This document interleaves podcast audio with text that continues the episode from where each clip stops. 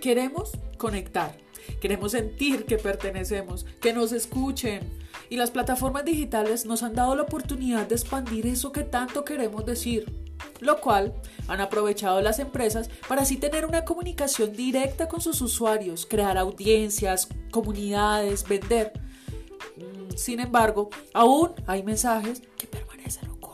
Mensajes que no buscan vender, sino una transformación más profunda, cambiar hábitos de pensamiento, nuevas actitudes, nuevos hábitos de consumo. Soy Astrid J. Rincón y desde ahora te acompañaré en Market Social Lady, un espacio para hablar de marketing social, de todos esos tips, consejos, herramientas y casos de estudio que ayuden a tus causas y emprendimientos sociales a tener mayor visibilidad.